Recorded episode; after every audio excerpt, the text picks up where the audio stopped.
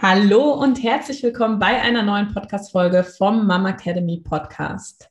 Heute habe ich wieder eine ganz besondere Gästin eingeladen und zwar die liebe Annika Mewes. Und Annika ist Physiotherapeutin, aber mit einer besonderen Spezialisierung auf den Beckenboden und auf alle anderen Frauen leiden. Also wirklich eine Physiotherapie, äh, Physiotherapeutin ganz für die Frau. Und ich freue mich wahnsinnig, dass Annika heute da ist und wir wollen uns einem ganz speziellen Thema widmen, was sehr, sehr viele Frauen, besonders in der Schwangerschaft und in der ersten Zeit danach, interessiert, und zwar die Rektusdiastase. Auch ich habe da noch so ein paar Fragen an Annika mhm. und ihr habt uns ja auch schon im, äh, in unserer Community auf Instagram viele Fragen zukommen lassen und die werden wir auf jeden Fall am Ende der Folge auch noch beantworten. Also es lohnt sich auf jeden Fall bis zum Ende zuzuhören und jetzt sage ich herzlich willkommen Annika, schön, dass du da bist.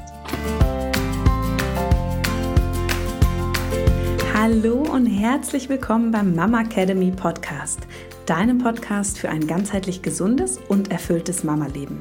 Wir sind Rike, Katharina und Nicole, eine Ärztin, zwei Mamas und drei Yogalehrerinnen. Zusammen möchten wir dich mit unserem Wissen aus dem Bereich Medizin, Yoga, Coaching und Ernährung bei der größten Transformation deines Lebens unterstützen. Als Mamas und Frauen ist es unser Herzensprojekt, dich in deine volle Kraft zu bringen. Hallo! Und ich habe dich ja schon so ein bisschen angekündigt, erzählt, was du so Tolles machst. Und ähm, jetzt stell du dich doch einfach nochmal vor. Wer bist du und wie bist du dazu gekommen, was du heute machst?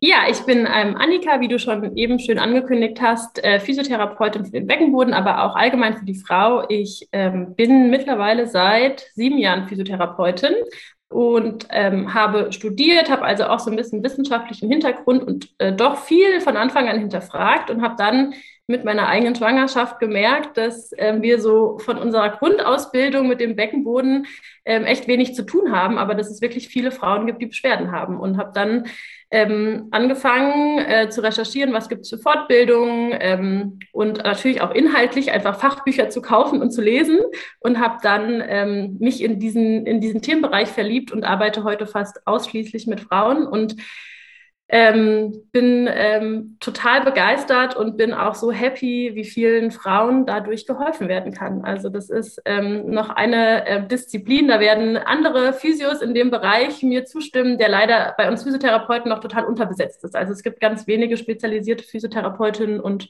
die werden aber ganz arg gebraucht. Da hast du total recht. Und Annika kommt ja wie ich aus Frankfurt und tatsächlich ähm, sind wir auch schon über unsere Praxis in Kontakt. Und ich liebe es ja, wenn ich weiß, wo ich meine Patientinnen hinschicken kann, mhm. weil wie du schon gesagt hast, das betrifft ja sehr, sehr viele Frauen. Auch wir widmen uns ja immer wieder dem Thema Beckenboden.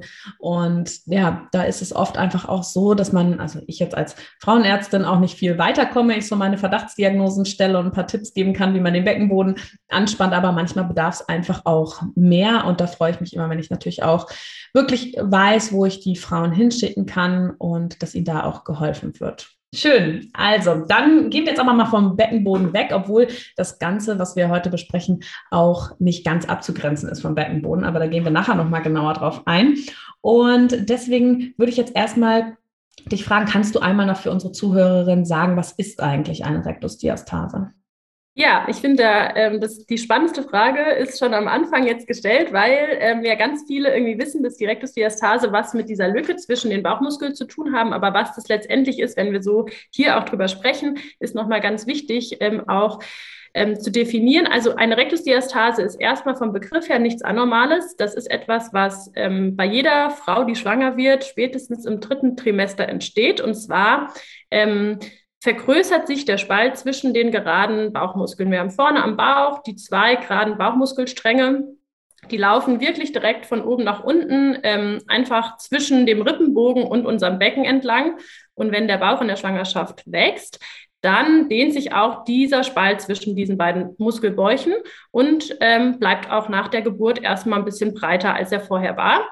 Und ähm, genau, wenn wir über die Rektusdiastase hier sprechen, dann meinen wir vor allem ähm, die Situation, dass dieser Spalt länger als üblich bestehen bleibt und dann auch Beschwerden ähm, verursachen kann, beziehungsweise vor allem eine Dysfunktionalität, das ist jetzt ein äh, kompliziertes Wort, aber eine Dysfunktionalität der Chormuskulatur ähm, ja, mit ähm, herbeiführt oder dadurch auch bedingt ist. Also es ist so ein bisschen, da können wir gleich nochmal drauf eingehen, aber das Problem ist, wenn der Spalt länger als üblich vorhanden ist und ähm, auch vielleicht breiter bleibt als üblich, dass dann ähm, einfach auch das Zusammenspiel der Muskulatur zwischen dem Rippenbogen und dem Becken nicht mehr so gut ist.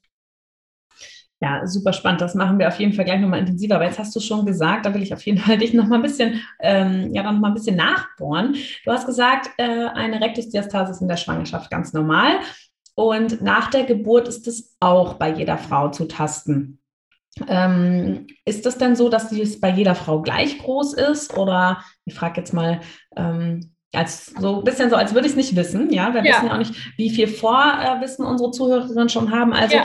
wenn ich jetzt ähm, das Kind oder die Kinder auf die Welt gebracht habe, ist das dann bei jeder Frau gleich groß? Also, wie weit die Muskulatur auseinander ist? Nee, das kann variieren. Ähm, wir wissen auch häufig gar nicht, wie die, die Ausgangssituation war. Also keine Frau, die nicht schon mal schwanger war, würde auf die Idee kommen, vor der Schwangerschaft mal zu tasten, wie breit diese mhm. Lücke ist. Und ich gebe da immer gerne das Beispiel Caro Dauer, die sicherlich viele Frauen hier auch kennen, eine ähm, Instagrammerin und ein Model, die gerne so äh, Sixpack-Fotos von sich postet. Das kann man sich durchaus jetzt mal angucken. Die hat äh, eine, einen relativ großen Spalt zwischen den Bauchmuskeln. Also dieser Sixpack ist super ausdefiniert ähm, und man sieht wirklich, also da passen sicherlich auch zwei Finger rein in den Spalt, den sie da in der Mitte hat. Also das kommt immer so ein bisschen drauf an, wie ist die Ausgangssituation, wie groß ist der Bauch in der Schwangerschaft. Also Mehrlingsgeburtsmamas haben ja doch einen größeren Bauch, auch Frauen, die nur ein Kind ähm, im Bauch haben können, unterschiedliche Bauchgrößen haben und entsprechend unterschiedlich kann auch der Spalt nach der Geburt dann ähm, sein. Und jetzt hast du ja gesagt, dass ähm, wenn das länger besteht als normal, was ist denn mhm. normal?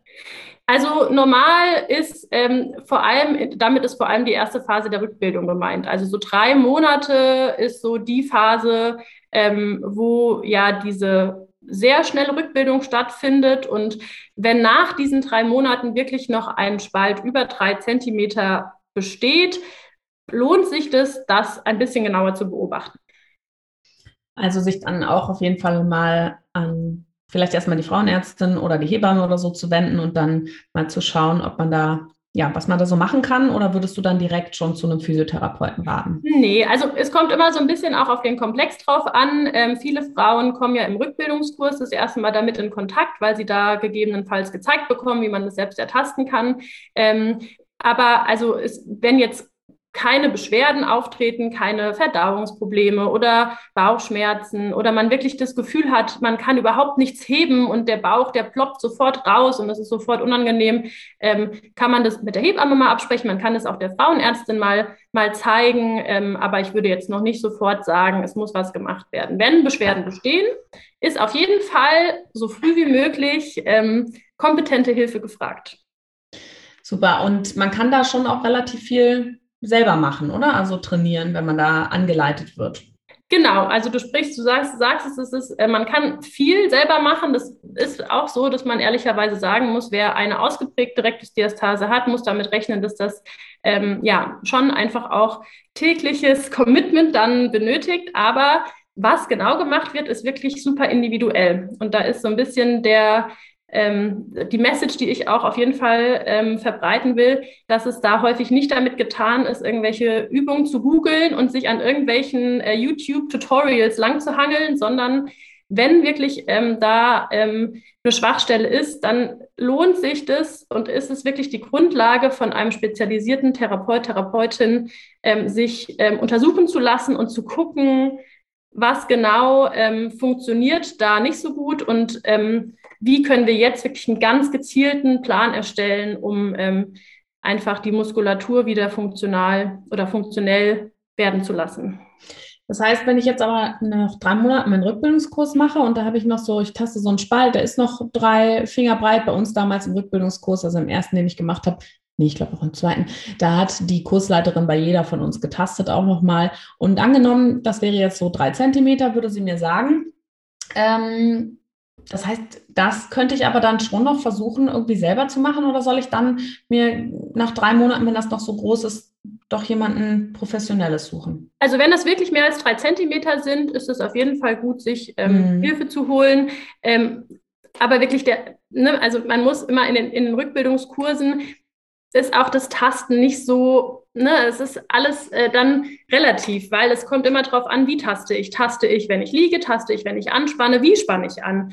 Habe ich vorher gezeigt bekommen, wie ich meinen Beckenboden anspanne oder mache ich das einfach intuitiv mal eben so, wie ich es mir jetzt denke? Also ähm, das ist total spannend. Ne? Der, die, der Spalt ist deutlich schmaler, wenn man den Beckenboden mit anspannt. Ja, weil der natürlich, weil wenn der Beckenboden funktioniert, dann funktioniert auch dieser Chor, diese tiefe Muskulatur mit, weil das ist einfach, mhm. die, die sind Kooperationspartner, ja. Aber das, dass das, worüber wir sprechen, ist, ähm, ist wirklich schwer zu sagen, weil das immer wieder ein Thema ist. Frauen kommen und sagen, ich spüre da noch was, die werden fast ein bisschen verunsichert im Kurs, ähm, weil auch einfach der Hintergrund nicht gezeigt wird. Also ne, so drei Finger ist schon viel, kann man mal gucken. Also wenn da wirklich drei Finger reinpassen und das unter der Anspannung ist, also man macht wie so einen kleinen Sit-up, so einen kleinen Crunch ähm, und kommt hoch und dann ist dieser, dieser Speite, breite, Spalt tastbar. Ähm, und ähm, dann ist es schon ähm, auf jeden Fall nicht falsch, mal zum Physiotherapeuten zu gehen. Ja, ja, super spannend. Ähm, ich werde auf jeden Fall diese Woche auch nochmal versuchen, auf Instagram euch zu zeigen, wie man die Rectusdiastase selber tastet. Ich lasse mich dann nochmal kurz vorher von der Annika Prime, nicht, dass ich euch was Falsches sage. ähm, ja, super. Ich fand das nämlich selber auch bei mir im Rückbildungskurs. Ich kann mich jetzt da beim zweiten mehr dran erinnern, mm, weil ich da einen viel besseren Rückbildungskurs hatte mit einer echt tollen, ähm, auch Beckenbodenspezialistin. Und da weiß ich noch, dass der untere Teil der Rectusdiastase, also unterhalb vom Nabel, dass der bei mir zum Beispiel direkt zu war, aber oberhalb vom Nabel war es noch ein bisschen war es noch ein bisschen breiter. Das fand ich auch spannend. Und dann hat sie mir auch gesagt, dann spannst du noch mal den Beckenboden an, was ich ehrlicherweise da am ersten Tag auch noch nicht so gut konnte. Aber ich habe auch da so eine Veränderung gemerkt und ich fand es total interessant, dass es doch ähm, auch so ist, dass das nicht auf allen Ebenen gleich breit ist. Ja, also da, da sprichst du auch was total Wichtiges an. Ähm, ähm, dieses Tasten im Rückbildungskurs ist meiner Erfahrung wirklich sehr selten ähm, zielgerichtet, weil genau, es ist, unter, es ist auch total unterschiedlich, wann am Tag man tastet. Also gerade bei den Frauen, die noch am Anfang ihrer Rückbildung stehen oder erst jetzt den Rückbildungskurs starten, kann es zum Beispiel sein, wenn der Kurs abends ist und man schon den ganzen Tag unterwegs war und getragen hat, dass der Spalt breiter ist, als wenn man morgens zum Beispiel aufwacht und noch ausgeruht ist, ja. Und ähm, nichts gegessen kommt, hat. Ja, und nichts gegessen hat. Es, es kommt immer darauf an, wann man tastet, wo man mhm. tastet und wie man tastet. Und ähm, das, wie taste ich, ist selbst bei uns Physiotherapeuten immer wieder ein Diskussionspunkt, weil da auch unterschiedliche Therapeuten in unterschiedlichen Ausgangsstellungen tasten. Und wichtig ist natürlich, wenn man ein Ergebnis haben will, was man immer wieder neu befunden möchte, muss man das natürlich irgendwie standardisiert machen. Das heißt, ich kann ja nicht meine Patientin einmal morgens um acht tasten, wenn sie flach liegt und dann beim nächsten Mal aber abends um sechs, wenn sie angespannt ist. Also ich muss mir auf jeden mhm. Fall eine Strategie überlegen, wann mache ich das, wo mache ich das und wie mache ich das. Und das muss eigentlich immer möglichst gleichbleibend sein, um dann sagen zu können, vier Wochen später ist es jetzt enger oder ist es breiter. Wow, ganz schön, äh, eine ganz schöne Wissenschaft, diese Rektusdiastase. ja. ähm, gibt es denn Risikofaktoren oder kann ich das schlimmer machen mit der Rektusdiastase? Jetzt auch schon in der Schwangerschaft, kann man da irgendwas vorbeugend machen oder auch jetzt nach der Geburt sollte ich da Dinge lieber sein lassen? Genau, also Risikofaktoren, wie wir eben schon besprochen haben, ist schon so, dass wir wissen, dass Frauen mit einem größeren Bauchumfang ähm, eher dazu neigen, äh, breitere Diastasen zu entwickeln. Ähm, das Alter scheint auch eine Rolle zu spielen, obwohl ich mir da immer nicht so sicher bin, ob das dann tatsächlich doch eher ähm, das Bindegewebe ist, was da ähm, eine Rolle spielt. Ähm, man kann tatsächlich viel in der Schwangerschaft schon machen. Also man darf in der Schwangerschaft ähm, auch den Bauch trainieren. Natürlich sollte man darauf achten, nicht die geraden Bauchmuskulatur ähm, oder die gerade Bauch Bauchmuskulatur zu sehr zu trainieren, obwohl auch das wenn man es richtig macht, ähm, kein No-Go ist. Also man kann in der Schwangerschaft die tiefe Bauchmuskulatur, vor allem auch die Wahrnehmung der tiefen Bauchmuskulatur schon trainieren, damit es einem nach der Geburt leichter fällt, da anzusetzen. Das ist wie mit dem Beckenbodentraining. Da wissen ja. wir ja auch, dass Beckenbodentraining in der Schwangerschaft sich super positiv auf die Rückbildung ähm, auswirkt, weil man einfach danach weiß, was man tun soll und die Muskulatur auch schon naja, so ein bisschen trainiert wird in der Schwangerschaft. Ne? Also mhm. das kann man vorbeugend tun. Und dann ein großes Thema, äh, auch für den Beckenboden, ist natürlich schon so, dass wir wissen, dass wenn man sich in den ersten Wochen der Rückbildung schont und vermeidet, dass man zu schwer hebt, ähm, zu viel ähm, ja, interabdominalen Druck entwickelt, also das, was ne, passiert, wenn wir husten, niesen, schwer heben, pressen, wenn man da in den ersten Wochen gut zu sich ist und ähm, achtsam ist, ist es schon hilfreich in Bezug auf die Entwicklung von Beckenbodendysfunktion, aber auch von der Rückusdiastase. Da muss ich ja echt immer wieder sagen, ähm, mein erster Sohn, der war ja so ein absoluter Tragling und mir wurde auch von allen Seiten gesagt, ja und tragen und alles so super. Also der hat auch wirklich den Kinderwagen nicht gemocht und ich habe den getragen, wirklich zwölf Kilometer am Tag und ich übertreibe jetzt nicht. Und damals war es halt mein erstes Kind. Und dann mit dem zweiten habe ich deutlich mehr meinen Beckenboden gespürt. Und ja, mit diesem Tragen. Und dann hatte ich so einen tollen Rückbildungskurs und diese Frau war einfach auf die Gesundheit der Frauen aus, ja, nicht nur auf die Gesundheit des Babys. Und die hat auch immer wieder gesagt, ja, aber wenn ihr tragt, das ist ja für den Beckenboden eine absolute Belastung. Und das ist ja auch so. Und man hat das Becken die ganze Zeit so gekippt. Man läuft ja noch mehr wieder im Hohlkreuz. Und dass es einfach ja gar nicht gut ist. Ja, dass man ja. direkt nach der Geburt und wenn man dann auch noch ein schweres Kind hat oder das schnell, man hat Probleme und man merkt das eigentlich, also ich habe wirklich gemerkt, wenn ich dieses, das Kind getragen habe und ich bin eine, ja, 800 Meter gelaufen, habe ich meinen Beckenboden dermaßen gespürt und fand das irgendwie auch krass so als Selbsterfahrung, weil man ja auch viel von Hebammen dann immer hört, ja, aber Kinder sind Traglinge, das ist das mhm. Beste, was man tun kann fürs Kind und dann man wieder in so einen Zwiespalt reinkommt und ein schlechtes mhm. Gewissen bekommt, weil man jetzt vielleicht sein Kind nicht trägt, weil man seinen Beckenboden spürt oder man sagt, na gut, komm, ist das Beste fürs Kind, ähm, trage ich jetzt mein Kind lieber und lass meinen Beckenboden da ausleiern. Ja, nee, aber ja. das ist ja einfach echt, das ist ja super schlecht, weil man ja. einfach ja selber auch schon das Signal vom Körper bekommt, hm, nicht so cool, lass das mal lieber. Ja. ja, also das ist ein Riesendilemma, wo natürlich ganz viele Frauen immer drinne stecken, die sich, äh, ja, wie du schon sagst, sie haben ein schlechtes Gewissen, wenn sie dann das Kind nicht tragen. Ähm, aber es, ne, ich sage immer, ne, man muss irgendwie einen Weg finden, damit das Baby und man selbst aber auch gut versorgt ist. Also es muss einen Kompromiss geben. Und das mhm. ähm, ist leider auch immer eine Aussage, auch von, von Hebammen, die ähm, da in der Frühvorsorge eigentlich oder in der, in der, im Frühwochenbett sind, immer wieder darauf aufmerksam zu machen. Und ich ne, höre dann immer so Sachen, sie, also wenn sie keine Beschwerden haben, dann können sie alles machen. Und das ist, das ist leider fatal, weil wir diese ganzen Vorsichtsmaßnahmen und Schonungsmaßnahmen machen, damit wir keine Beschwerden entwickeln. Ne? Also es ist wirklich nicht immer nur, mhm. es ist natürlich dann, wenn du jetzt, wie du auch bei dir sagst, wenn die Frau schon merkt, ich habe eine Beschwerde und ich sollte jetzt tatsächlich lieber ruhig machen, ist es ja schon mal ein Feedback vom Körper. Aber nur weil man in den ersten zwei, drei Wochen vielleicht keine Diastase hat, ähm, heißt das nicht, dass man alles einfach ähm, machen äh, kann und dann auch keiner entwickelt. Also diese ersten Wochen sind einfach super vulnerabel. Unser Körper hat Unfassbares geleistet, zehn Monate dieses Baby auszutragen und äh, da ähm, ne, braucht man ein bisschen Bett, Zeit, um auch. Ne? Ja. Ja, also ja. es ist schwierig und ich bin da auch immer mit meinen Patientinnen oder auch Freundinnen, ich sage auch, man muss ja irgendwie in der Realität bleiben. Ja. ja. Nicht jeder kriegt es irgendwie organisiert, dass er sich da sechs Wochen komplett rausnehmen muss, gerade wenn schon ja. andere Kinder da sind. Da muss man auch einfach gucken. Aber ich finde ja immer schon, wenn man sich dessen bewusst ist und sagt, okay, ähm, ich kann jetzt auch mit gutem Gewissen mal das Kind von meinem Partner oder meiner Partnerin tragen lassen. Ich nehme den Kinderwagen mit und ich versuche es und wenn es nur eine halbe Stunde ist, ist es immer noch besser, dass das Kind eine halbe Stunde im Wagen war, als dass es eine halbe Stunde länger in der Trage ist oder so Dinge. Aber jetzt fassen wir mal kurz zusammen. Was ist es, was man meiden soll? Oder womit kann man das ähm, die Rektusdiastase eher noch negativ beeinflussen? Also ähm, alles, was ähm, Druck erzeugt im Bauch. Also ähm, ich glaube, das hat jeder schon mal gespürt beim Husten, beim Niesen, dass so eine kurzfristige Erhöhung vom Druck im Bauch stattfindet. Das sind so Sachen, die man natürlich nicht vermeiden kann, aber wo man schon gucken kann, dass man zum Beispiel ähm, sich seitwärts nach hinten dreht zum Niesen. Also da gibt es so ganz klassische Lifehacks immer für Frauen, auch mit Inkontinenz zum Beispiel, bei Belastungsinkontinenzen. Man dreht sich quasi äh, nach nach ähm, schräg hinten und niest in, in den Ellbogen so, dass man nicht nach vorne niest, sondern nach schräg hinten. Ähm, schweres Heben ist wirklich der Klassiker. Also Babytragen hast du gerade schon angesprochen, aber auch den Maxi-Cosi irgendwie stolz aus dem Krankenhaus tragen mit Kind drinne sollte im Zweifel eher der Ehemann machen.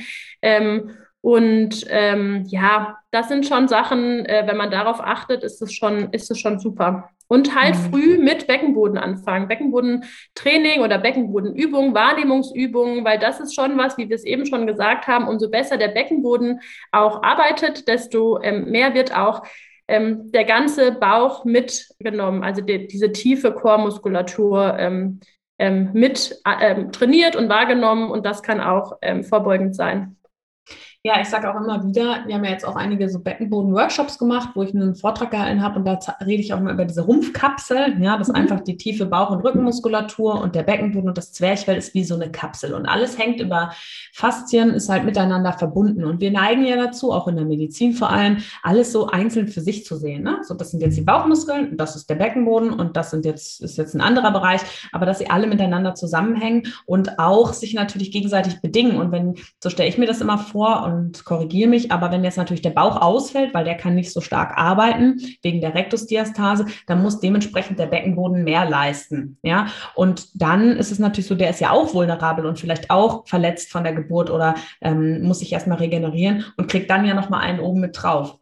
So, Absolut. Ne? Also ganz, ganz wichtiges Thema. Wir müssen uns, da kommen wir später wahrscheinlich nochmal zu, immer auch den Zusammenhang zwischen, ähm, zwischen den, den Muskeln ähm, ähm, ja, in der Mitte vor Augen führen und was ich aber auch noch sagen will, was mir immer ganz wichtig ist, weil manchmal gerade auch so in den sozialen Netzwerken und ähm, oder ja im Internet viel dann ähm, was Frauen in den ersten Wochen alles falsch machen können oder was man auf keinen Fall machen sollte, weil dann entwickelt man Beschwerden. Und ich finde es immer so eine Last auf den Frauen lastet. Man hat ja eh schon irgendwie eine neue Lebenssituation und ähm, wir wissen auch bei der Rektusdiastase zum Beispiel ganz viel noch nicht. Also auch wenn man alles richtig macht, kann es sein, dass man eine Diastase entwickelt. Ja, also ähm, es ist, die Information ist wichtig, sich in der Schwangerschaft zu informieren, ist wichtig, sich an so ein paar grundlegende Sachen zu halten, aber es ist auch von Frau zu Frau total unterschiedlich. Wenn ich, ich hatte auch schon Patientinnen, die wirklich topfit waren, die haben eine super Körperwahrnehmung, die haben wirklich einen starken Chor, die haben guten Beckenboden, die entbinden und die können super schnell wieder auch aktiv werden, weil einfach das System funktioniert und einfach schon immer sehr funktional, oder was heißt schon immer, aber vor der Schwangerschaft sehr funktional waren. Und es gibt andererseits Frauen, die vielleicht ne, einfach nicht so die Verbindung zu ihrem Körper haben, weil sie einfach nicht gerne Sport machen. Und dann ist es ganz normal, dass diese Frauen eine ganz andere ähm, ja, äh, ganz andere ähm, Bedürfnisse haben, auch im Wochenbett und auch in der Rückbildung, als die Frauen, die vielleicht vorher schon total fit waren. Also da gibt es wirklich mhm. große Unterschiede. Ja, total. Also es ist eben schon so, dass man, ja, ich würde auch mal gar nicht, ich finde immer für den Chor, also jetzt nochmal, der Chor ist ja einfach auch die Rumpfmuskulatur, also alles, was auch jetzt rund um den Bauchnabel vorne, hinten ähm, rundrum geht, ja, aber auch der Beckenboden gehört ja mit dazu. Ähm, wenn man, den kann man ja auch trainieren, ohne dass man jetzt super viel Leistungssport macht. Ne? Also ich fand zum Total. Beispiel durch das Yoga habe ich eine so gute Körperspannung und Körpergefühl bekommen und ich habe vorher sehr viel Leistungssport gemacht und immer Power, Power, Power und hatte nie dieses Körpergefühl, was ich entwickelt habe, dadurch, dass ich so viel Yoga gemacht habe weil ja. ich ganz anders meinen Körper gespürt, mit kleinen Bewegungen, was ich früher als sehr langweilig empfunden habe, ja. ähm, gelernt habe, den Unterschied zu spüren.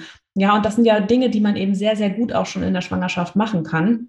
Ja. Wenn man dann jetzt so, also jetzt ja. gerade uns zuhört und dann auch sagt, okay, vielleicht kann ich das jetzt schon trainieren, auch das kann man schon super gut machen. Und wenn man dann nach der Geburt vielleicht das Gefühl nicht mehr so hat, kann man ja allein über diesen Gedanken den Muskel ansteuern, auch wenn man nicht den Muskel spürt. Also ja. im Beckenboden ist das ja auch so krass, wenn man den nicht spürt. Ich weiß noch bei der ersten Geburt, ich habe da gar nicht so drüber nachgedacht, ja. Und dann also überhaupt über meinen Beckenboden, weil das war nie Thema für mich, dass ich den trainieren musste.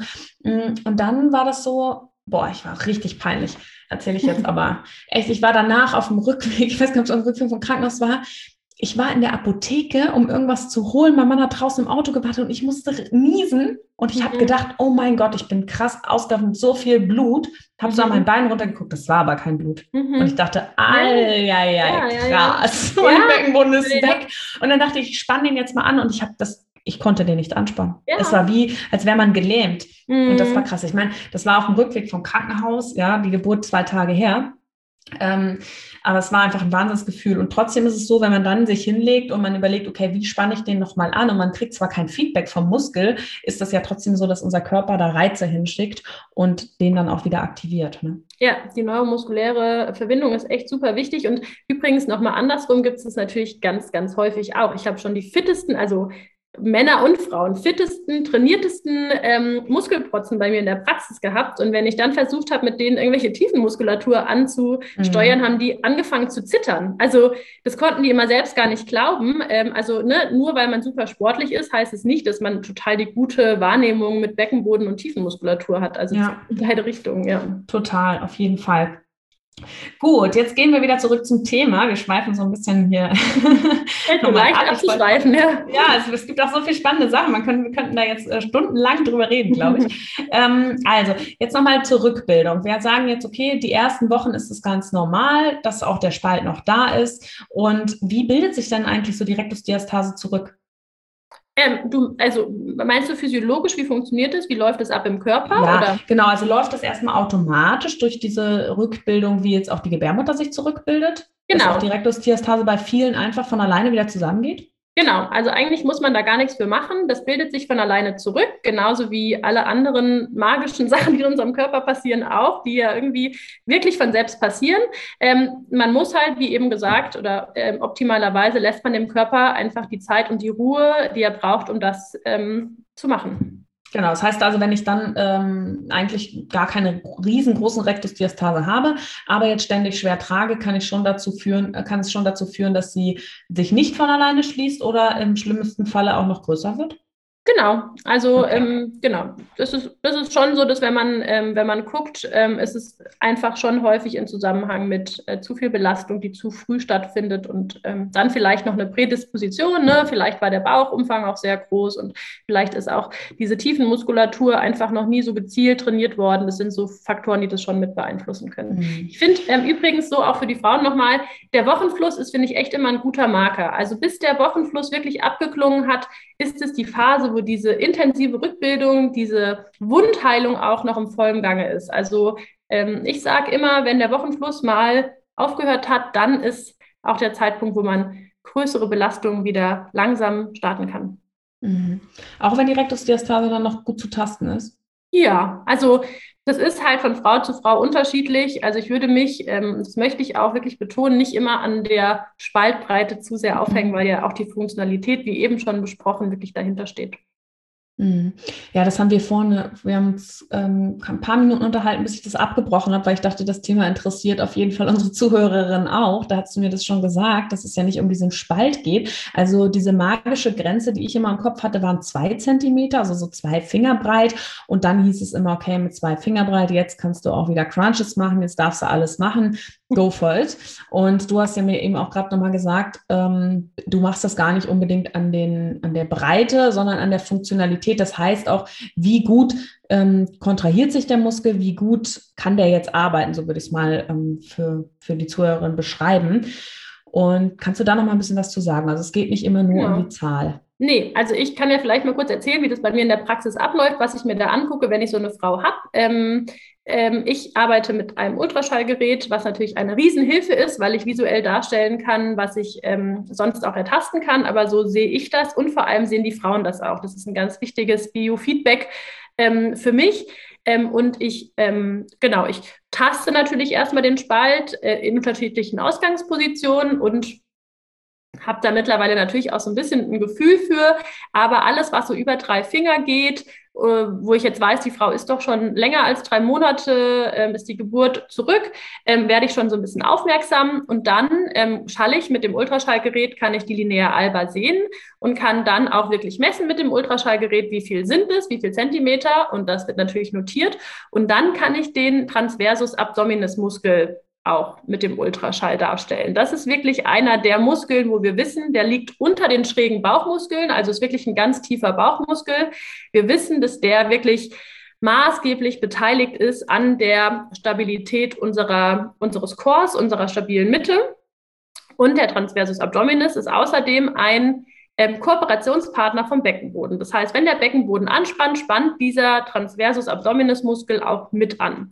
Und dann lasse ich die Frauen, ähm, während ich schalle, zum Beispiel einen Crunch machen oder ich lasse sie den Beckenboden anspannen oder ähm, ich lasse, ich gebe den Auftrag, den Bauchnabel zur Wirbelsäule zu ziehen und schaue, was passiert mit diesem Transversus Abdominis. Und da ist es wirklich so, dass man ähm, häufig sieht, dass der ähm, nicht so funktioniert wie bei anderen Frauen, dass der ähm, nicht so gut angesteuert werden kann, dass der generell ähm, ja nicht so gut gut funktioniert einfach. Und ähm, das in Verbindung mit einem breiteren Spalt ist dann für mich schon ein Hinweis, auf jeden Fall mit der Frau zu gucken, diese, diese Wahrnehmung erstmal zu starten. Wo ist der Beckenboden? Wo ist die tiefe Bauchmuskulatur?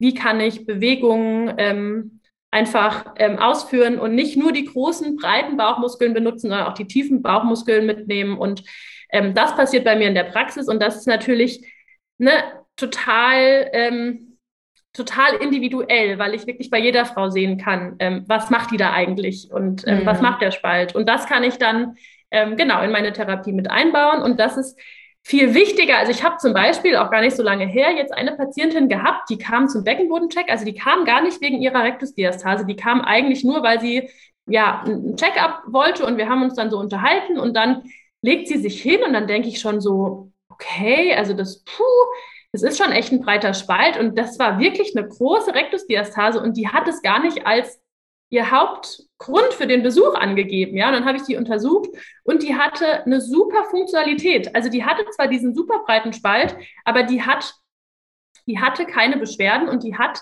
eine super Beckenbodenansteuerung gehabt. Der Transversus hat super funktioniert das war schon unglaublich, ja, dass das System so gut funktioniert, obwohl dieser breite Spalt da war. Natürlich arbeiten wir jetzt schon weiterhin auch zusammen. Sie hatte das nach der ersten Geburt auch schon und ähm, gucken, wie sie halt ganz gezielt trainieren kann, dass vielleicht der Spalt auch noch ein bisschen schmaler wird. Aber ne, es gibt auch breite Spaltsituationen ohne äh, große Probleme in der Funktionalität. Also mhm. Ja, spannend.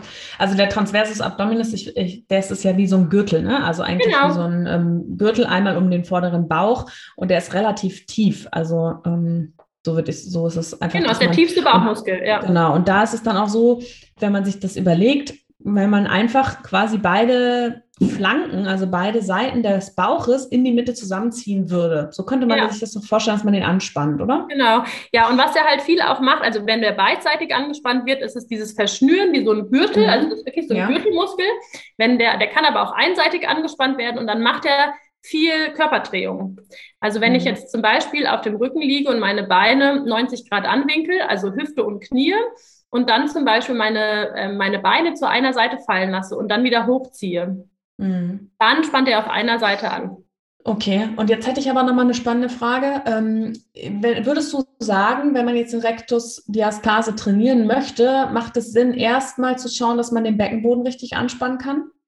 Damit man dann auch beim Training der Rektusdiastase, also bei diesen typischen Übungen, wo man dann versucht, so den, die, die Bauchmuskulatur mehr zur Mitte zu bringen, ähm, dass man das richtig machen kann, dass man für das Rektusdiastasen-Training eigentlich auch den Beckenboden braucht oder bedingt schon, wenn ich den Beckenboden tra trainiere, macht das auch schon was mit der Rektusdiastase? Äh, nee, es ist auf jeden Fall, ähm, auf jeden Fall etwas, was mit in Betracht gezogen werden sollte, ist der Beckenboden. Also wenn man sich um die Rektusdiastase kümmert und wirklich schaut, ähm, äh, wenn man dann einen breiteren Spalt hat, äh, ist, es, ist es eigentlich unumgänglich, auch den Beckenboden mit in Betracht zu ziehen. Mhm. Und wenn man einen großen, eine große Rektusdiastase hat, hat man dann auch im Umkehrschluss Probleme und man hat Probleme mit der Rektusdiastase, hat man dann im Umkehrschluss auch Probleme mit dem Beckenboden häufig? Häufig ist es schon so, dass wir sehen, dass wenn die Wahrnehmung der tiefen Bauchmuskulatur nicht so gut ist oder die Stabilität nicht so gut ist, ist der Beckenboden, weil der natürlich die, den kompletten Rumpf nach unten abschließt, auch in irgendeiner Weise ein Funktionsproblem hat. Der kann zu mhm. fest sein, also der kann ne, eine sehr hohe Spannung haben, weil der einfach versucht auszugleichen, was da im Bauch unzureichend ähm, ne, vorhanden. Also wenn die Kraft im Bauch fehlt, kann es sein, dass der Beckenboden extrem anspannt die ganze Zeit, um das auszugleichen. Dann ist der einfach hyperton und kann fest sein. Manchmal ist aber auch ähm, Ne, also es gibt ja auch Frauen, die tatsächlich anhaltend ihren Beckenboden nicht anspannen können. Also das, was du gerade besch beschrieben hast, was direkt nach der Geburt bei dir so war, gibt Frauen, die einfach überhaupt keine Verbindung zu ihrem Beckenboden haben. Ähm, und wenn da natürlich überhaupt nichts passiert, ist natürlich die Wahrnehmung auch im, im Rest dieses, dieses Bauchbereiches häufig sehr, sehr schwach. Das muss auch nicht mhm. bedeuten, dass die immer eine Rektusdiastase haben. Also es gibt auch natürlich Frauen, die haben eine schwache ähm, Wahrnehmung oder eine schlechte Wahrnehmung und, und, eine schwache Muskulatur und die Rektusdiastase. Also sie haben keine, ähm, keine vorhandene Rektusdiastase. Das gibt es natürlich auch. Mhm. Okay, krass. Also ich muss ja sagen, ich glaube, für viele ist bestimmt, dass, wenn sie es so hören, so tiefe Bauchmuskulatur, so, äh, wie, was ist was, was soll das jetzt? Ja, wie kann ich mir das vorstellen? Und das ist ja auch was, was man von außen nicht unbedingt sieht, dass man da so, ähm, dass man das aktiviert und anspannt, anders als wenn man jetzt den Sixpack trainiert. Und ich finde ja immer, was also die, man muss viel mit der Vorstellungskraft arbeiten. So ist es ja beim Beckenboden auch. Wenn man jetzt zum Beispiel sagt, bei der Be mittleren Beckenbodenschicht, ja, stell dir mal vor, du ähm, drückst die Schamlippen aneinander. Natürlich geht das in dem Moment nicht, aber das gibt dir so ein Gefühl, wie, wo du hinarbeiten musst. Ne? Und so ist es doch eigentlich auch mit der tiefen Bauchmuskulatur, wenn man jetzt sagt, man spannt den Beckenboden an und dann sagt man, jetzt stell dir mal vor, du schiebst die beiden Bauchmuskelstränge zueinander. Mhm. Ja, von innen. Mhm. Kann man sich ja auch so vorstellen. Und dann sage ich mal, das so ein bisschen, dann, dann aktiviert man ja auch schon Muskulatur. Wenn man sich jetzt einfach mal hinstellt, man würde das machen oder im Liegen, dass man, man so ein bisschen was spürt man, einfach, dass sich so eine Spannung im Körper ändert. Ja, also man, es ist wirklich super individuell, mit was Frauen da gut arbeiten können. Also ich versuche natürlich, das mache ich im, im, Ultraschall quasi immer, ich gucke da, ich gucke mir das an, die Frauen gucken mit und dann finden wir Aufträge, die für sie passen. Das ist von, mhm. als wie beim Beckenboden. Das ist auch das Spannende, weil für jede Frau funktioniert was anderes. manche finden es total hilfreich, Urin zurückzuhalten, die Vorstellung, wie sie, wie sie Urin zurückhalten. Manche finden es total hilfreich, ähm, sich vorzustellen, dass sie Aufzug fahren. Andere wiederum können ähm, viel besser arbeiten, wenn sie sich vorstellen, dass sie die Sitzhöcke aneinander ziehen. Also es gibt ja so viele Aufträge und bei der tiefen Bauchmuskulatur ist es auch so. Also Bauchnabel zur Wirbelsäule ziehen ist zum Beispiel was, was gut funktionieren kann. Oder auch wirklich mal ähm, mit, dem, mit dem Finger auf den Muskel und also wirklich mal so einen taktilen Reiz geben und sagen, da ist der Muskel und da mal versuchen gegenzuspannen. Das ist auch bei, bei vielen mhm. wirklich eine Hilfe. Und da muss man ganz individuell gucken, was funktioniert, ja. Und würdest du sagen, so diese Übungen, die typischen Übungen, die man jetzt so im Internet findet, die sind schlecht? Weil es ist, hat ja jetzt auch nicht jeder das Glück, dass er jetzt irgendwie eine Beckenbodenspezialistin um die Ecke hat. Mhm. Ähm, vielleicht jetzt Corona Rückbildungskurs online, keiner hat so richtig getastet und so ein bisschen ja. hilflos, ja, vielleicht ja. schon ein älteres Kind zu Hause, also ja. mal so Welcome to my life und dann musst du sagen, okay, ich wohne in Frankfurt Stadt, aber trotzdem, du hast halt einfach irgendwie so, du denkst, Gefühl, wann soll ich das jetzt einfach noch machen? Und dann guckst du bei YouTube rum und findest da eine coole Anleitung, Video, ist das denn schlecht oder würdest du davon abraten? Oder hat man da schon auch, wenn man so guckt, okay, wer macht das, vielleicht auch eine gute Seite, vielleicht auch was Bezahltes oder so, ähm, eine, eine Chance, da irgendwie auch selber aktiv zu werden? Also ich glaube schon, dass es gute Informationen auch im Internet gibt. Was es bei der Rektusdiastase mhm. viel mehr als gute Informationen gibt, ist viele Verbote. Also das ist auch das, was Frauen wirklich mhm. verunsichert, die zu mir kommen, die sagen, oh Gott, ich darf ja gar nichts mehr, ich darf jetzt, mhm. ähm, ne, ich darf nicht mehr ähm, die geraden Bauchmuskeln trainieren, ich darf keine Sit-Ups, ich darf keine Planks, weil das halt wirklich ähm, ja viel Angst auslöst. Wenn man dann irgendwie guckt, was kann ich machen und stattdessen findet man 100 Seiten, wo steht, was man nicht machen darf. Was natürlich mhm. auch total der Quatsch ist, weil wenn man die Übung richtig macht, kann man die durchaus machen. Es gibt gute Informationen. Man muss halt wirklich so ein bisschen, ähm, glaube ich, suchen. Genau, ich glaube, was du sagst. Es gibt ja auch jetzt durch Corona wirklich viel Online-Kurse von, von Beckenboden-Spezialisten, ähm, Trainern, ähm, Online-Plattformen, wo man von sich. Katharina. genau, ihr bietet ja. da ja auch was an. Ja, also ich glaube mhm. schon, dass es gute Infos gibt. Es ist halt natürlich immer das Nonplusultra, wenn wirklich Beschwerden bestehen und das wirklich ein ja, größeres voll. Problem ist, sich, sich Hilfe zu suchen und das vielleicht irgendwie mit einem ähm, weiß ich nicht, Städtetrip. Ja, ich glaube, ich würde es auch immer so sagen, wenn man jetzt nach dem Wochenbett einfach sich was Gutes tun möchte, dann ist das sicherlich gut. Und wenn man dann aber das Gefühl hat, nach ein paar Monaten, hey, da, das bringt's nicht, ja, ja. ich komme nicht weiter, dann denke ich, sollte die Motivation auch so groß sein, zu sagen, okay, jetzt gehe ich mal weiter. Ich frage dich mal, kennst du Mamas Mitte? Ja, ich habe sogar bei denen auch eine Fortbildung gesucht. Mamas Mitte, die, ja, ja, die kommen aus Ja, findest du es gut? Ja, also ich habe mir die App ehrlich gesagt noch nie so ganz genau angeguckt. Ich mhm. habe die Fortbildung hier besucht und ähm, Das war nicht schlecht. Die, die, ja, weil ich, ich glaube, das ist eigentlich auch was ganz Cooles. Also ich habe es auch selber persönlich nicht getestet, weil ich mit der Rektusdiastase Glück hatte, ja. Ja. Aber ähm, das hat meine unsere ähm, Rückbildungsleiterin da auch empfohlen. Das ist eine App, eben, du sagst es aus Schweden, und ja. die sich wirklich auf die Rektusdiastase konzentrieren. Und da muss man immer Woche für Woche ganz langsam anfangen und dann musst du dir ja. das freischalten, dass du genau. schwerere Übungen kriegst. Ne? Genau. Ne? Und ich, das würde ich, ich packe es euch mal in die Shownotes, ihr könnt es euch mal angucken. Ich glaube, das wäre schon so ein professionellerer Tipp, genau. jetzt, sagst, also, du hast da auch eine Ausbildung gemacht. Also ich habe da eine Fortbildung gemacht. Ich habe da sogar noch mal eine im Februar. Aber ähm, die sind auf jeden Fall, was ich super finde, die orientieren sich schon so ein bisschen auch an der ähm, wissenschaftlichen Lage. Also das ist immer ein guter Hinweis. Die gucken zumindest, was wird geforscht. Die, die Gründerin forscht auch selber. Also da könnt ihr auf jeden Fall mal gucken, würde ich sagen, ja.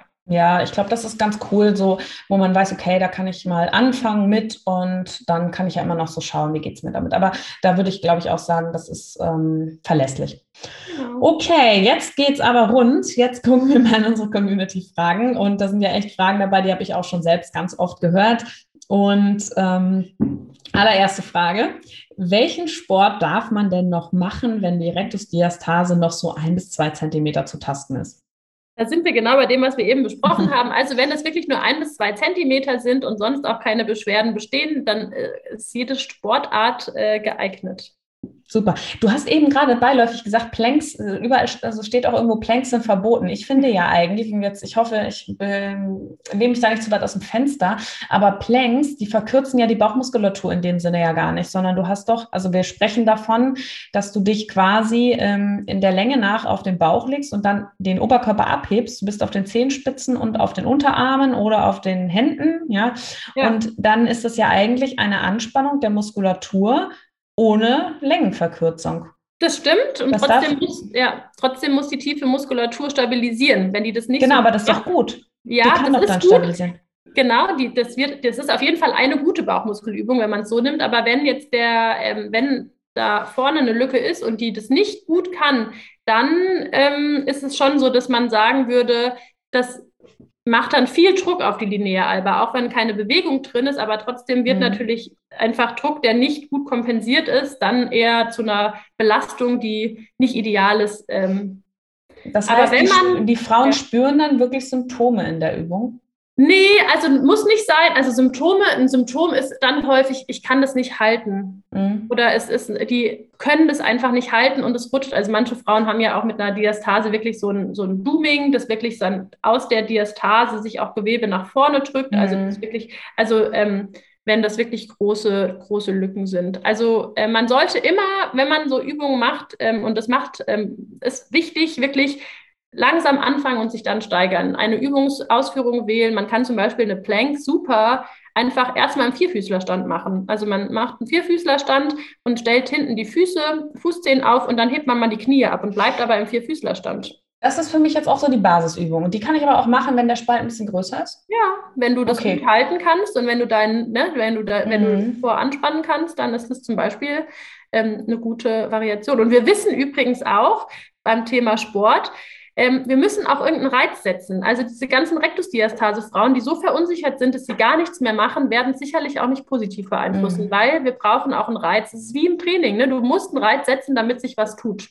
Ja, es ist ja immer, also ich mache das auch so, dass ich natürlich immer erstmal, wenn ich Yoga ähm, postnatal unterrichte, immer erst die ganzen Vierfüßler-Sachen mache. Da muss man ja auch sagen, sind natürlich in so Gruppenkursen, muss man sich ja ein bisschen auch darauf verlassen, was die Frauen selber auch machen. Ne? Also du kannst ja am Anfang mhm. der Stunde, so mache ich es auch immer, dann natürlich irgendwie auch das eigene Körpergefühl nochmal hervorheben, sagen, wirklich nicht über die Grenze gehen und wenn man spürt, das geht nicht, ne, dann aus der Übung raus oder Finger oder Hand heben, man kommt dann vorbei, zeigt Alternativen oder so. Ja. Aber das ist ja schon auch oft schwierig bei so Gruppenkursen. Ja. Aber ich fand es nochmal, du hast gerade gesagt, dann kommt so Gewebe nach außen.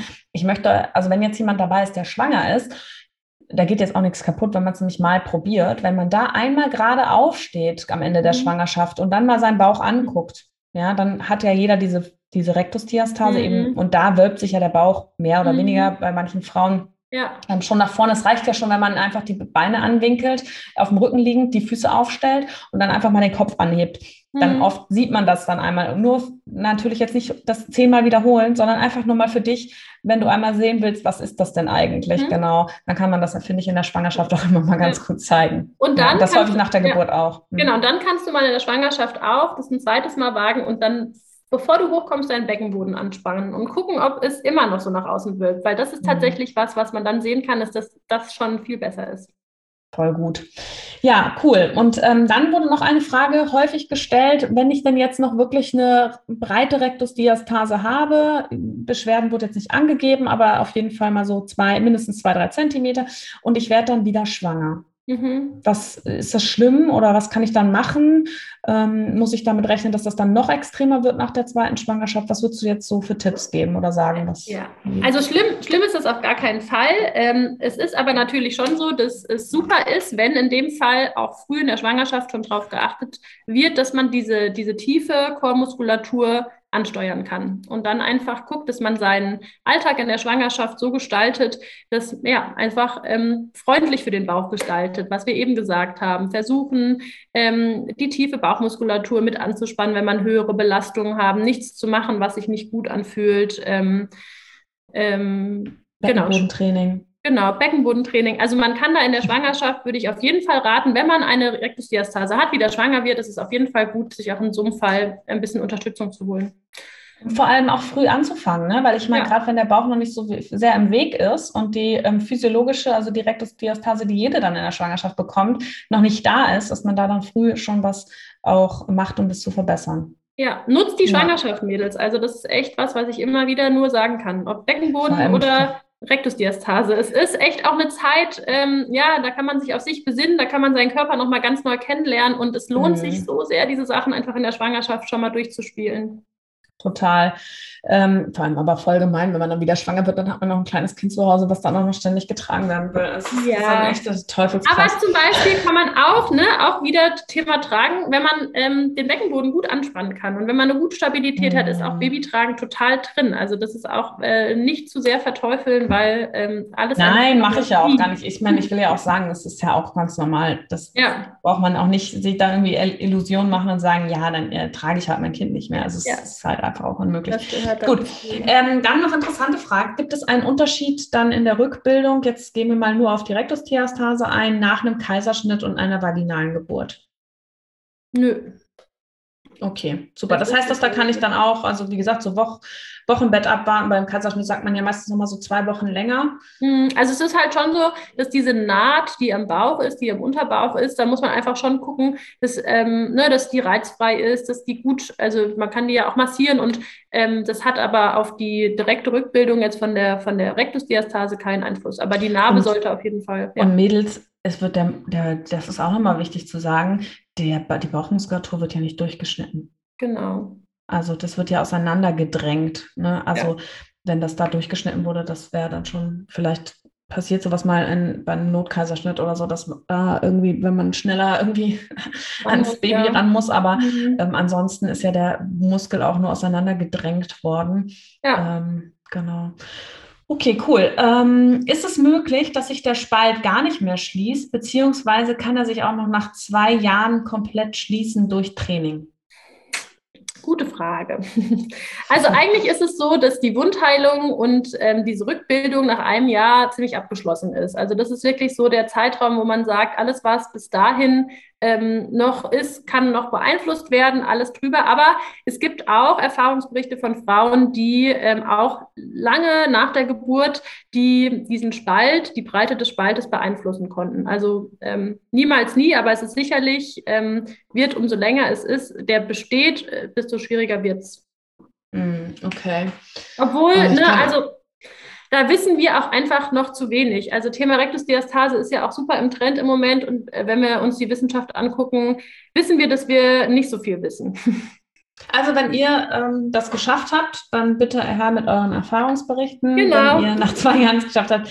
Aber ich würde auf jeden Fall auch immer motivieren. Ich habe auch echt Mamis ähm, jetzt mal außerhalb der Praxis ähm, in meinem Umkreis, mit denen ich so darüber spreche, die mir dann auch erzählt haben, ja, Rektusdiastase immer noch da oder auch dann schnell zwei Kinder hintereinander bekommen, mhm. ähm, wo ich immer sage, geht es an. Also ich würde immer versuchen, gerade wenn man das ja auch spürt, also ich denke mal, solange wirklich, wenn da Beschwerden da sind, jetzt unabhängig von der Breite, müsste ja. man doch auch noch was schaffen. Also da bin ich fest davon überzeugt und da würde ich dann aber auch sagen, vielleicht macht es Sinn, dann sich einen Spezialisten zu suchen, weil es ja eben einfach auch nicht mehr so einen, ja, den hier dann der normalen Rückbildung Genau, entspricht. also man sollte sich, genau, ich finde, man sollte sich immer fragen, ich habe auch schon Patientinnen gehabt, die wirklich sehr lange probiert haben, irgendwie das mit, ähm, also da gibt es ja auch ganz viele Konzepte. Es gibt ganz viele Konzepte, die versprechen, dass sie diese Rektusdiastase schließen können oder die die positiv beeinflussen können. Wenn es längerfristig nicht funktioniert, ist es immer eine Überlegung wert, ob das, was man da gerade macht, vielleicht hilfreich ist oder ob man nochmal ähm, seinen Plan verändern sollte. Mhm. Cool. Ähm, ja, kann ein zu frühes Training einen negativen Effekt haben? Ähm, wie eben besprochen, wenn das Training, ähm, wenn, es, das, wenn es zu viel ist, ne, wenn die Last zu groß ist oder wenn es vielleicht das, ähm, das, ähm, die, das falsche Training ist, dann kann das schon ähm, sich suboptimal auswirken. Okay, also so dieses typische, was man ja kennt, ist so, ähm, man darf halt nicht direkt Crunches machen.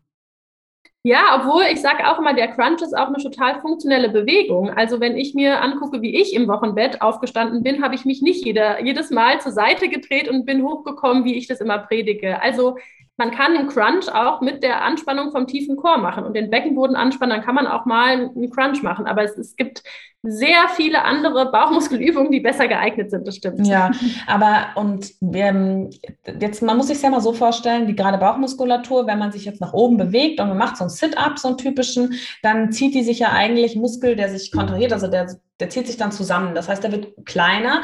Mhm. Und wenn der Spalt jetzt aber sehr groß ist, dann kann der sich nicht mehr gerade zusammenziehen, sondern weicht so ein bisschen nach außen ab. Genau, der so, verliert so ein bisschen ähm, Linie, ja. Genau, der verliert so seinen Zug. Und wenn man da natürlich das jetzt aber häufig macht und der dann ständig ständig so seinen Zug verliert, dann ist das doch schon negativ, oder nicht? Ja, das ist auf jeden Fall suboptimal. Also das sollte man dann mhm. nicht forcieren, wenn man merkt, dass das irgendwie nicht klappt, dann auf jeden Fall über die Seite aufkommen. Mhm. Aber wenn wir jetzt über die, die klassische Frau sprechen, die jetzt vielleicht nicht fünf, sechs Zentimeter Spalt hat, sondern die jetzt ja. in der Rückbildung ist, da kann man schon, wie gesagt, den Beckenboden anspannen und dann hochkommen äh, oder auch diese tiefe Rücken, tiefe Bauchmuskulatur mit anspannen und dann mal einen Crunch machen. Das kann. Ähm, das ja, aber doch nicht, aber nicht. Wir reden ja genau, wir reden jetzt mal von so einem Aufstehen oder so, ja. aber jetzt nicht von. Ja. Äh, nee, nicht von gezielten Bauchmuskulatur. mal 50 Sit-Ups machen. Ja. Genau.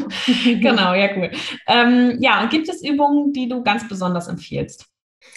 Ja, also alles, genau, was die tiefe äh, Bauchmuskulatur, die Chormuskulatur, den Beckenboden mit einbezieht, sind Sachen, die ähm, super empfehlenswert sind. Kannst du mir so eine Lieblingsübung nennen?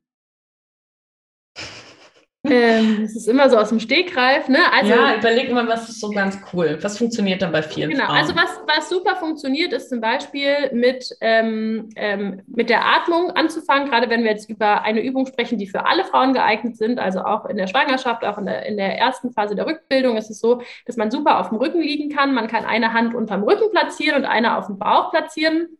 Die Beine sind angestellt und man atmet einfach erstmal in den Bauch und guckt, wie sich der Bauch bei der Einatmung hebt und bei der Ausatmung senkt. Also die ganz klassische Bauchatmung. Und mhm. dann kann man versuchen, mit der Ausatmung den Druck auf der Hand, die unterm Rücken liegt, also den Druck auf der Richtung untere, Richtung Boden, Richtung Hand unterm Rücken zu erhöhen mit der Ausatmung. Mhm. Mit der Einatmung wieder zu entspannen. Und das ist auch schon, man kann das Becken ein bisschen kippen, aber eigentlich kann man einfach durch die tiefe Bauchmuskulatur so den Druck von der unteren Wirbelsäule auf die Hand erhöhen und mit der Einatmung wieder locker lassen. Das ist eine total einfache Anspannung, Ansteuerung, Wahrnehmungsübung von dem Transversus Abdominis und das ist wirklich für jeden geeignet. Cool. Und äh, ist es immer ein Ah, ja, stimmt. Ähm, ist immer ein Spalt zu tasten, jetzt müsste ich mal kurz, da war ein Schreibfehler drin, ist immer ein Spalt zu tasten oder schließt sich der Spalt immer komplett? Da ist immer ein Spalt zu tasten. Schaut euch mal Karo Dauer an. Ja, aber jetzt auch, wenn jetzt mal jemand, wenn, das ist einfach, aber ich meine, Spalt ist ja so dass man, dass die Muskelbäuche sich nicht küssen, aber dazwischen ist ja trotzdem Faszie. Also normalerweise genau. ist es ja schon zu. Naja, aber jetzt nicht zum Richtung Organe. Also wenn ich jetzt, sage ich mal, noch keine Schwangerschaft hatte oder so, die meisten haben ja dann eine geschlossene Bauchdecke. Genau, also da muss man auch, das haben wir noch überhaupt nicht angesprochen, ähm, das äh, ist natürlich auch wichtig, wenn ich da reintaste, falle ich, fall ich in den Bauch rein? Ist da wirklich nichts oder spüre ich dann Widerstand? Also es gibt natürlich einen Unterschied, wenn ich da komplett reinfalle und es ist total offen, ist es natürlich was anderes, wie wenn ich einen, einen Crunch mache, einen leichten und ich spüre, da ist eine Lücke, aber die ist, äh, die begrenzt sich irgendwo. Ich rutsche jetzt nicht mit meinen Fingern mehrere Zentimetern in den, in den Bauch rein. Aber das da eine Lücke ist, dass der Bauch, Bauch, der Muskelbauch weiter außen steht als die Faszie, ist ganz natürlich und ganz normal. Okay, also dass die, dass die Faszie, genau, aber diese Lücke, dass man in den Bauch reinfällt, das sollte sich wieder schließen. Genau. Ja, perfekt, dann haben wir das jetzt auch nochmal definiert. Mm, und kann sich die Rektusdiastase im Wochenbett noch weiter weiten? Ja, also das ist schon was, was wir gesagt haben, dass man, ähm, dass man das, ähm, dass das immer wieder vorkommt, dass Frauen, die schon mal eine ähm, geschlossenere Lücke zwischen den Bauchmuskeln hatten, dann sagen, dass mit mehr Belastung doch wieder ein, ein breiterer Spalt entstanden ist. Das mhm. kann schon passieren. Das ist wie wenn der Wochenfluss mehr wird, wenn man sich zu stark belastet. Ja, ja, ja, genau. Ja. Ja, ähm, gut, letzte Frage. Diastase, also eine unserer Followerinnen hat geschrieben, sie hat eine Rektusdiastase und einen kleinen Nabelbruch. Sollte mhm. man das jetzt auf jeden Fall operieren lassen oder hat sie noch eine Chance, das mit Training zu verbessern oder auch zu schließen? Ähm, ich, das ist immer, diese individuellen Situationen sind immer so schwierig zu mm. beurteilen. Nabelbrüche werden ja eigentlich in der Regel nur dann operiert, wenn sie wirklich ein funktionelles Problem darstellen. Also wenn sich zum Beispiel der, ähm, der Darm in diese Lücke schiebt und dadurch ein Problem entsteht. Da will ich in die ärztliche Meinung nicht inter ja. interferieren. Ich würde auch sagen, also so ein kleiner Nabelbruch, den muss man jetzt nicht unbedingt ähm, operieren. Vor allem ist halt auch immer so, man hat dann halt schon ein hohes Risiko, dass das wieder passiert. Vor allem, wenn es ja. vielleicht auch nicht die letzte geplante Schwangerschaft ist. Ich glaube, da würden die meisten die Finger von lassen. Ich würde es, glaube ich, auch erstmal versuchen, mit Training so weit hinzubekommen. Ist ja auch oft ein kosmetisches Ding, wenn dann ein ja. großer Nabelbruch da ist, weil wenn sie jetzt ja. schon schreibt, kleiner Nabelbruch. Also ich würde es auf jeden Fall, ist das nicht unbedingt nur ähm, OP-Indikation, sondern also, da kann man auf jeden Fall mal. Äh, da weißt du wahrscheinlich mehr als ich als Ärztin, aber diese Operation Operationen an der Rektusdiastase und auch an den Nabel. Das ist also Nabelbruch will ich jetzt mal ausschließen, weil das ist sicherlich nicht so groß, aber diese OPs, das sind schon Riesen-OPs. Also das muss man immer konservativ in meinen Augen ausschöpfen, ähm, wenn der Leidensdruck ähm, das es hergibt, dass man wirklich versucht, konservativ was ja. zu machen, weil diese Operationen an der Rektusdiastase, die gehen ja häufig auch einher mit kosmetischen noch ähm, Bauchdeckenstraffung und so. Das ist wirklich ein Riesending. Also mhm, sollte man nicht unterschätzen. Jetzt habe ich doch noch eine Frage. Äh, nicht mal Community-Frage, sondern Rieke-Frage. Und zwar hat mir eine Freundin letztens erzählt, äh, die hatte auch einen richtig schlechten Frauenarzt, der hat mich richtig aufgeregt, als sie das erzählt. Da ist sie nach der Geburt da gewesen und sie hatte ihn gefragt, sie kommt aus Südamerika und hat gesagt, naja, bei ihr zu Hause, ihre Freundin, ähm, die tragen viel diesen Gurt nach der Geburt. Mhm. Ja, also so ein Geburt, äh, so ein Gurt. Und sie wollte einfach mal wissen, was er davon hält. Und er hat sie einfach ausgelacht. Und ich fand es so richtig, also es war richtig mhm. daneben. Aber sie ist auch nicht mehr da, sie ist jetzt bei mir. Mhm. nee, es war so ein bisschen so ein frauenfeindliches Ding einfach. Ja. Aber ähm, das machen wir ja nicht hier. Ne? Und ich würde jetzt auch sagen, gut, das ist so ein Passiv, das gibt einem vielleicht ein gutes Gefühl. Aber ähm, da, sag doch mal, was hältst du von diesem Gurt? Also ich habe damit keine Erfahrung. Es gibt tatsächlich eine Technik, ähm, die Tabler-Technik. Ähm, das ist eine Rektusdiastase-spezifische Therapie. Ich glaube, die kommt aber aus den Staaten, die auch mit einem Gurt arbeiten. Mein Stand, mein Wissensstand ist, dass es dafür keine, ähm, keine wissenschaftlichen Daten gibt. Also ähm, mhm bitte schreibt mir gerne oder schreibt der Rike gerne, wenn ihr da irgendwelche Studien habt. Aber ähm, das ist ähm, auch in meiner funktionellen Vorstellung etwas, das ist so, ja, das, ähm, ja, ich, hab, ich arbeite damit nicht, ich habe damit keine Erfahrungswerte. Es gibt sicherlich Frauen, die in dieser Technik auch ähm, ja, erfolgreiche Ergebnisse haben, sonst wäre das nicht so populär. Ähm, von der Funktionsweise würde ich auch immer sagen, das ist eine, pass eine passive Stütze, die ähm, nicht das übernimmt, was eigentlich fehlt, und zwar die Stabilität der tiefen Muskulatur. Ja, so sehe ich das auch. Ich würde auch nicht sagen, dass das jetzt nur, dass ich das jetzt als super schlecht empfinde. Was ich mir jetzt gerade überlegt habe, was ich mir vorstellen könnte, weil man hat ja immer Angst davor, dass dann Frauen sich sozusagen, die Frauen sich dann darauf ausruhen, weil sie können das Ding ja benutzen und es fühlt sich gut an, aber eigentlich braucht es ja schon ein bisschen aktives Training. Und ähm, was ich jetzt mir aber gerade überlegt habe, wenn man zum Beispiel sein Kind dann doch viel in der Bauchtrage trägt, könnte das ja schon angenehm sein, so ein Gurt. Man kann das sich ja auch straff wickeln, das habe ich mal gesehen, mit so einem ähm, vielleicht ein, ein Tuch oder so, mm, dass es dann vielleicht gar nicht so schlecht ist, wenn man dann das Kind trägt in der Bauchtrage und man hat sich da so ein bisschen passiv gestützt für den Spaziergang oder so. Mhm. Könnte ich mir irgendwie gerade so vorstellen, dass das irgendwie ganz cool ist, gerade wenn man vielleicht merkt, oh, das ist ähm, eigentlich gar nicht so gut für mich, ich habe da Beschwerden und jetzt mal ähm, Real Talk ist ja oft dann so, auch dass die Frauen alleine sind zu Hause mit dem Baby und das ist jetzt super unglücklich und man muss es in die Trage tun und man merkt aber, oh, eigentlich tut mir das gar nicht gut, weil meine Rektusdiastase äh, macht mhm. mir Beschwerden. Für solche Momente könnte ich mir vorstellen, mhm. ist das vielleicht ganz Ja, hilfreich. das ist vielleicht wie so ein Gurt, der auch manchmal bei LWS-Patienten eingesetzt wird. Ne? Das ist ja dann auch so ein fester Gurt, der, stabil, die, der außen stabilisiert, was innen nicht so vorhanden ist. Das kann, das kann schon sein. Auf der anderen Seite muss man mhm. auch immer mit in Betracht ziehen, dass für den Bauch natürlich alles, was Bewegung, Atembewegung einschränkt, auch nicht so geil ist. Also was, mhm. wenn wir da, also das ist wie eine enge Jeans, ne? Wenn du die immer, so eine High Waist immer eine Nummer zu klein trägst, dann atmest du nie in den Bauch, weil du da unten einfach eingeschnürt bist. Und wir wissen einfach, dass die Atmung für den Beckenboden und auch für die Rumpfmuskulatur total wichtig ist. Also ja. das ist sicherlich auch eine Frage der Dosierung. Trägt man den Ja, genau, musst du es jetzt, ne, wenn du jetzt sagst, ich kriege mein Kind jetzt gerade überhaupt nicht zum Schlafen oder ich drehe jetzt mal eine Runde oder so, ja. dann äh, man muss halt danach nur wieder abmachen. Ne? Also ja, so ist genau. ja mit genau. dem Symphysen-Gurt auch. Ja. ja. Muss man cool. einfach ausprobieren, sicherlich. Super. Vielen, vielen Dank, Annika, für deine Expertise heute und dass du da warst. Und ich kann euch schon verraten, es wird auf jeden Fall diese Woche noch ein bisschen mehr Input von der lieben Annika geben. Und zwar auf unserem Instagram-Kanal. Wenn du uns noch nicht abonniert hast, schau gerne mal vorbei. Die.mamacademy bei Instagram. Da geht es diese Woche ganz um das Thema Rektusdiastase. Also wenn du da auch noch deine Erfahrungen gerne mit uns teilen möchtest, deine Gedanken oder auch deine Fragen, die noch aufkommen, dann kannst du das dort gerne tun. Und dann erstmal ein großes Dankeschön an dich, Annika. Sehr, sehr gerne, hat mich sehr gefreut. Ich hoffe sehr, du hast genauso viel mitnehmen können aus dieser wundervollen Podcast-Folge wie ich. Es ist immer wieder schön, wirkliche Experten, Expertinnen zu Gast zu haben, die uns da nochmal einen ganz, ganz tiefen Einblick geben in ihre Themen und ja, das Thema Rektusdiastase ist doch etwas größer, als viele von uns gedacht haben. Und ja, ich habe ja schon gesagt, wenn du gerne deine Erfahrungen, deine Gedanken, deine Fragen mit uns teilen möchtest, dann kannst du das gerne tun, am besten per E-Mail oder auf Instagram.